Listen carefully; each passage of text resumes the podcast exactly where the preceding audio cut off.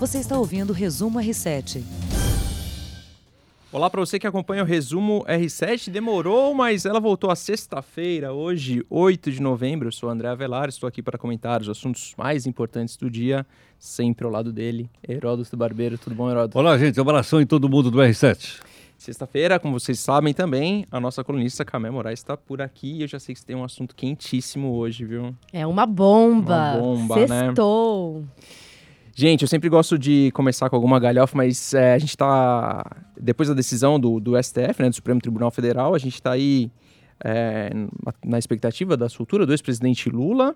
É, o STF ontem é, votou contra a prisão em segunda instância e a Justiça hoje já autorizou a saída de Lula da prisão. É, o juiz é o Danilo Pereira Júnior, da 12ª Vara de Curitiba, que aceitou esse pedido na defesa. Lá na Superintendência da Polícia Federal em Curitiba, Heródoto, já tem uma movimentação por lá, por enquanto, diria que ainda pequena. Tem, de... tem realmente tem. A gente até tem imagem para mostrar. Isso. É, é, é, não queria entrar no fla-flu da, da discussão aqui, mas é claro que eu queria o comentário de vocês. É uma, uma decisão que não é apenas ao presidente Lula, mas, claro, pode beneficiar o ex-presidente Lula, Heródoto. Olha, eu acho que para gente, não vou, eu não vou opinar, vou apenas explicar, tentar uhum. explicar alguma coisa que eu entendo aqui. É o seguinte: a decisão foi de 6 a 5, muito apertada. Uma decisão de tribunal 6 a 5 não é a melhor decisão. É a melhor decisão é 10 a 0, 9 a 1, mas não 6 a 5. Que significa o quê? Significa que o tema que está sendo debatido, ele não é consensual. Tem cinco pessoas que pensam do jeito, cinco que pensam de outro, e por isso é que o Toffoli votou.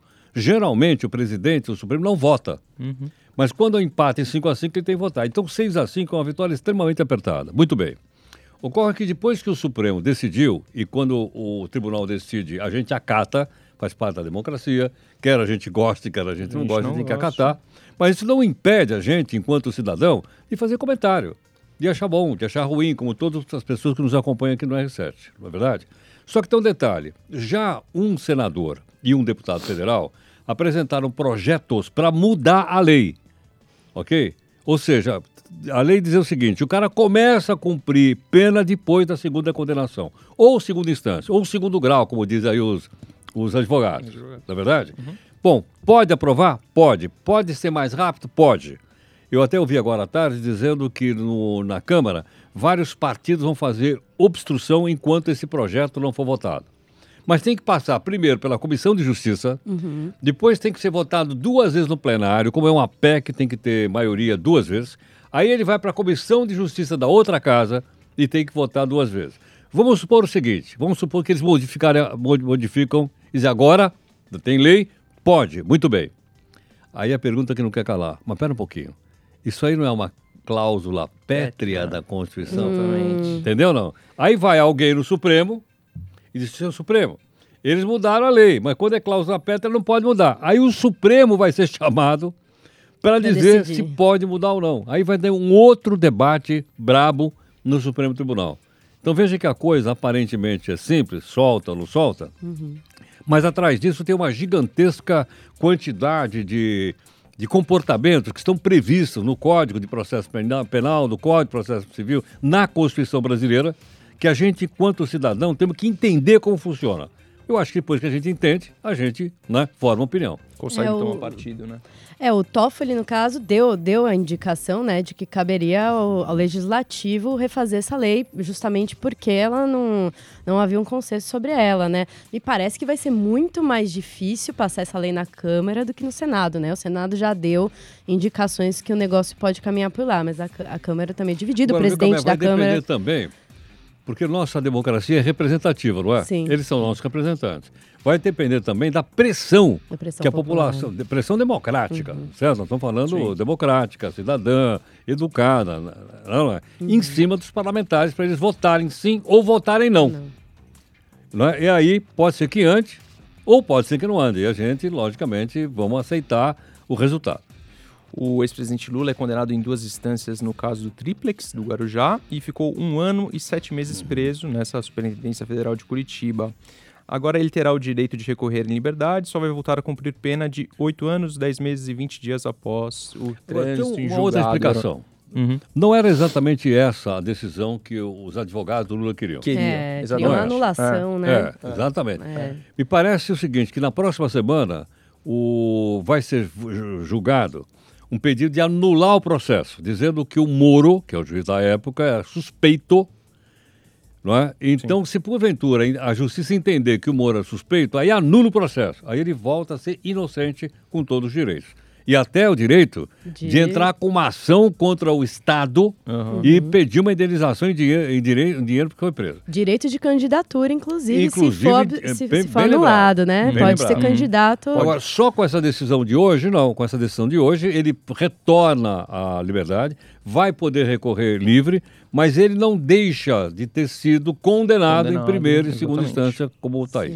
É, o Heródoto falou do, do juiz Sérgio Moro, é, Camé, e eu queria saber de você, assim, é, pode ser entendido como, de repente, uma, uma derrota da Lava Jato, assim, uma primeira derrota da... da- Ah, eu acho que é uma grande derrota para Lava Jato, né? Depois esse, da- depois o problema da Vaza Jato, né? Aham. Eu acho que tudo foi colocado sob suspeição aí e é um sinal de que o STF tá retaliando de alguma forma, né?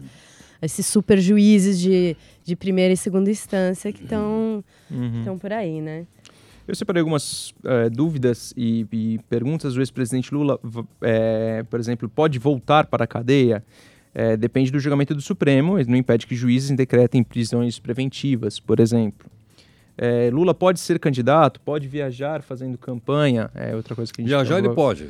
Pode Fazer viajar. campanha, Fazer pode, campanha. mas não para ele. Não pra mas ele. ele É. pode apoiar, por exemplo, Exatamente. ano que vem tem eleição para prefeito, ele pode aprovar, apoiar Porque- vários candidatos. Porque É. ele, não, ele não volta automaticamente a ficar elegível, né? Não. Pela lei de ficha limpa, Não. por exemplo. Não. Porque tem outros processos, inclusive, né? É. O do sítio de Atibaia, né? Tem uns oito processos. Só se anular a condenação. Se anular a condenação, ele volta a ser elegível. É, eu tenho uma frase aqui do advogado Cristiano Zanin. É, a decisão da Suprema Corte confirma aquilo que nós sempre dissemos, que não havia possibilidade de execução antecipada da pena, é, a nulidade de todo o processo, com o re- o reconhecimento da suspeição do ex-juiz Sérgio Agora, Moro. tem um detalhe também, é o seguinte, não é só o Zanin, né, que é o Ah, sim. advogado, Sim. mas se vocês forem lá na OAB, 90% dos advogados eram favoráveis à decisão do Supremo ontem. Né?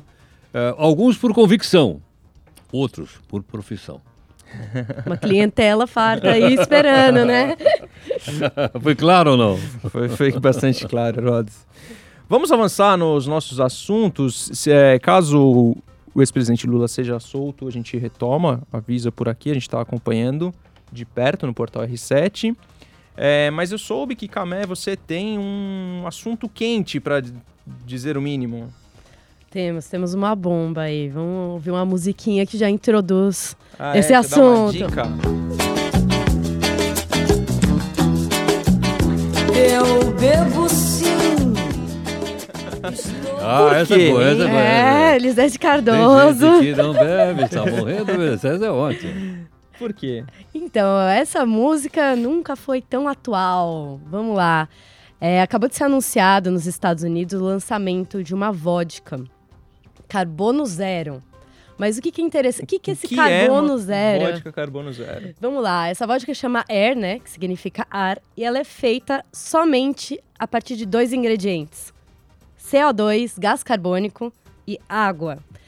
Um químico de Yale, que é uma universidade super renovada do- dos Estados Unidos, se juntou a um empresário do ramo da destilaria. Ele trabalhava numa grande marca de, de vodka, né? E os dois decidiram criar essa vodka a partir de ar e água. O que que isso quer dizer? Não tem açúcar, não tem glúten, não tem nada. A, cada garrafa de, a- é, de vodka da Air consome a quantidade de CO2 do ar que oito árvores grandes. Para você fazer uma garrafa de 750 Ó. ml. Então vamos lá. Ela tira o gás carbônico do ar não, e não polui. Como que funciona com uma vodka normal, né? Uma garrafa de vodka normal, dessas que são feitas nas grandes destilarias, pelos grandes mestres destiladores, elas consomem cerca de 6 quilos de. Elas consomem, não, elas produzem, elas Produzem. soltam no meio ambiente 6 quilos de gás Então, o carbônico, que né? você está querendo dizer é que a vodka pode salvar o planeta, então, é isso. A vodka e os bebuns só. de vodka podem salvar o planeta Terra. E alguém já experimentou isso? Alguém Então, Sentiu esse sabor? Que que é isso, né? Eles fizeram uma grande campanha lá com algumas revistas, a- o pessoal da NBC, que é uma, uma rede de televisão norte-americana, o pessoal da Wired. Eles experimentaram, disseram que tem gosto de vodka, levemente adocicado. Lógico que não tem aquelas notas que uma vodka que é feita a partir de zimbro, a partir de batata, que normalmente a vodka é feita ou de tubérculos ou de grãos, né? É, é, não é o mesmo sabor, assim, que tem esse aroma, mas é um gosto de vodka. Então, se você quiser fazer um Blood Mary com essa vodka, custa apenas 65 dólares, 250 reais a garrafa. É, caro, É caro. Mas mesmo, eu- Mesmo para os padrões americanos é caro. é caro, é caro, mas assim, se você for pensar que você tá fazendo um bem pro planeta Terra, é um bom motivo pra beber, né? E aí, Heródoto, encararia? Olha, eu sou pelo bom e velho alambique. Então, essa, essa vodka, só para vocês saberem, a inspiração desses cientistas foi a partir da fotossíntese das plantas, né? A fotossíntese de dia, a plantinha tá planta. lá, é, exato. Tomando um solzinho, bebendo a aguinha da terra, ela capta o gás carbônico e devolve oxigênio para a terra. Eles usaram a planta como inspiração, usam painéis solares na fábrica que fica em Nova York. E com isso eles fizeram essa vodka zero, zero carbono, que tá aí bombando nas, nas publicações norte-americanas e tá dando. vai dar o que falar ainda. Quero ver a hora que um russo, meu amigo Dmitry, que eu fiz na Copa do Mundo na Rússia, a hora se ele tomar e falar é bom, eu aceito. Se ele não falar que não, O Dimitri é o mestre provador. é. Se ele falar que, ah, não, isso é uma porcaria, não. Ó, eu vou, eu vou para Nova York em dezembro, vou fazer o teste e volto aqui para falar. Boa, Manda legal. um vídeo para quer vocês, hein? Não, eu acho melhor você trazer uma garrafinha. Uma, uma garrafinha Gela. a gente experimenta junto, né? Fora do ar, tranquilo. Gente, outro assunto é, que vem dominando o noticiário é, são as manchas de óleos. É, chega a 409 o número de localidades afetadas pelas manchas de óleo, principalmente no nordeste do Brasil. É, eu tenho aqui o ranking por estados de 243 localidades ainda com esse óleos. Distribui... Ah, o momento que o telefone está tocando. Só uma passa. Por estados, 243 localidades. É, a Bahia tem 100, 100 localidades, Alagoas 45, Sergipe 34, Pernambuco 26, Rio Grande do Norte 21, Ceará 11, Maranhão 3, Paraíba 2 e Piauí uma localidade ainda com óleo. E nada se sabe sobre uma um culpado por, por quem derramou esse óleo nas praias. Né? Cada hora vem uma informação vem uma diferente, informação. né? Ah, Agora estão falando de outros navios, que não foi exatamente aquele, que outro... Enfim, eu acho tudo chute. Na verdade, ninguém tem ainda uma informação correta, infelizmente. Eu queria saber de onde veio essa empresa Rex, é, Rex eu acho que fala, né, HEX, que se prontificou voluntariamente a fazer essa pesquisa e descobriu que descobriu, disse que foi, apontou que foi o navio grego Bubulina, né? Porque não sei, é uma empresa confiável, é uma empresa que está no mercado há muito tempo, que sabemos dessas pessoas, por que que eles prontamente se Eu, dispuseram? sabe, eu acho que eh, eh, quando a gente fala em poluição no mundo hoje, não estamos falando mais de um país só. Nós estamos falando do globo, da humanidade. Interessa a todo o globo, acho, descobrir quem foi que jogou esse óleo lá. Não só o Brasil. Sim. né? Não só porque nós somos diretamente prejudicados.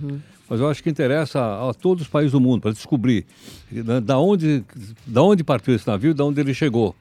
Para que isso não aconteça em outros locais do mundo. Imagine, por exemplo, se você sequestrar um eh, petroleiro. Não dá ideia. Já imaginou ou não? Ela. É um ataque terrorista, basicamente, Exatamente. né? Não, é um ataque terrorista. Se você sequestrar um, um petroleiro, é um ataque terrorista. Quer dizer, ah, é assim, eu quero isso, isso, senão eu vou afundar esse navio aqui. Imagine. Pode parecer ficção, mas não é. Ai, ai, se aqueles piratas somalianos resolvem fazer Acham isso. né? Ela. É. Gente, outro assunto é, rapidamente que eu queria comentar com vocês, que tem muito a ver com o meio ambiente. Os vereadores aqui de São Paulo aprovaram um projeto de lei é, em votação, votação final que proíbe bares, hotéis, restaurantes esta- outros estabelecimentos comerciais do copinho plástico, do copinho plástico de bar. Depois do canudinho, né? agora também o copinho plástico de bar. É, calma, esse, esse, material de plástico teria que ser substituído por um biodegradável, coisa desse tipo, assim como aconteceu com o canudinho, que foi trocado até por alumínio. Camé, queria saber de você se é por aí, se você acha que esse é um- uma solução, assim. Eu acho que é. Eu acho que é. Porque, olha, eu, por exemplo, quando vou em algum bar, algum restaurante, peço uma garrafa de água, eu já peço para não vir o copo. Nem o de vidro mesmo.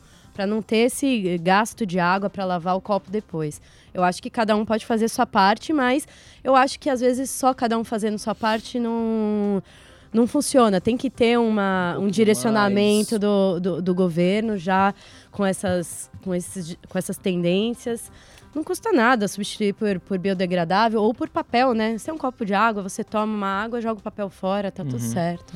Olha, aqui na, trocaram aqui a nossa máquina de café, vocês viram ou não? Sim, Vi. Eu até, antes de vir para cá, tomava, passaram a tomar um café. E o copo era de papel. Eu até conversei com o cara da máquina, falei, pô, que legal. Agora eu vou lá, tá de plástico. Tá de plástico, né? verdade. E vem uma pazinha, É, assim, né? por mais Vou- que eu não queira é de açúcar, promotor vem de plástico. É. E vem a pazinha. Eu pedi sem pazinha. açúcar, E veio pazinha. É, eu também. com Eu- açúcar. Eu, também, é. É, então é difícil. Eu peço sem açúcar, vem com É açúcar. difícil, é difícil. Não, é verdade, é verdade. É, espero que o pessoal da máquina esteja ouvindo a Agora, gente. quando, é que, quando é que isso entra em vigor, tá? Fala aí ou não? 2021, janeiro de 2021, que é pra quando o comércio possa se adaptar. 2021? Janeiro de 2021, pro comércio se adaptar, né? Ah, tem esse período de adaptação. madrugada, É multa, multa, é, bastante. Multa de mil reais, a primeira multa, a segunda multa dos dois mil reais e por aí vai.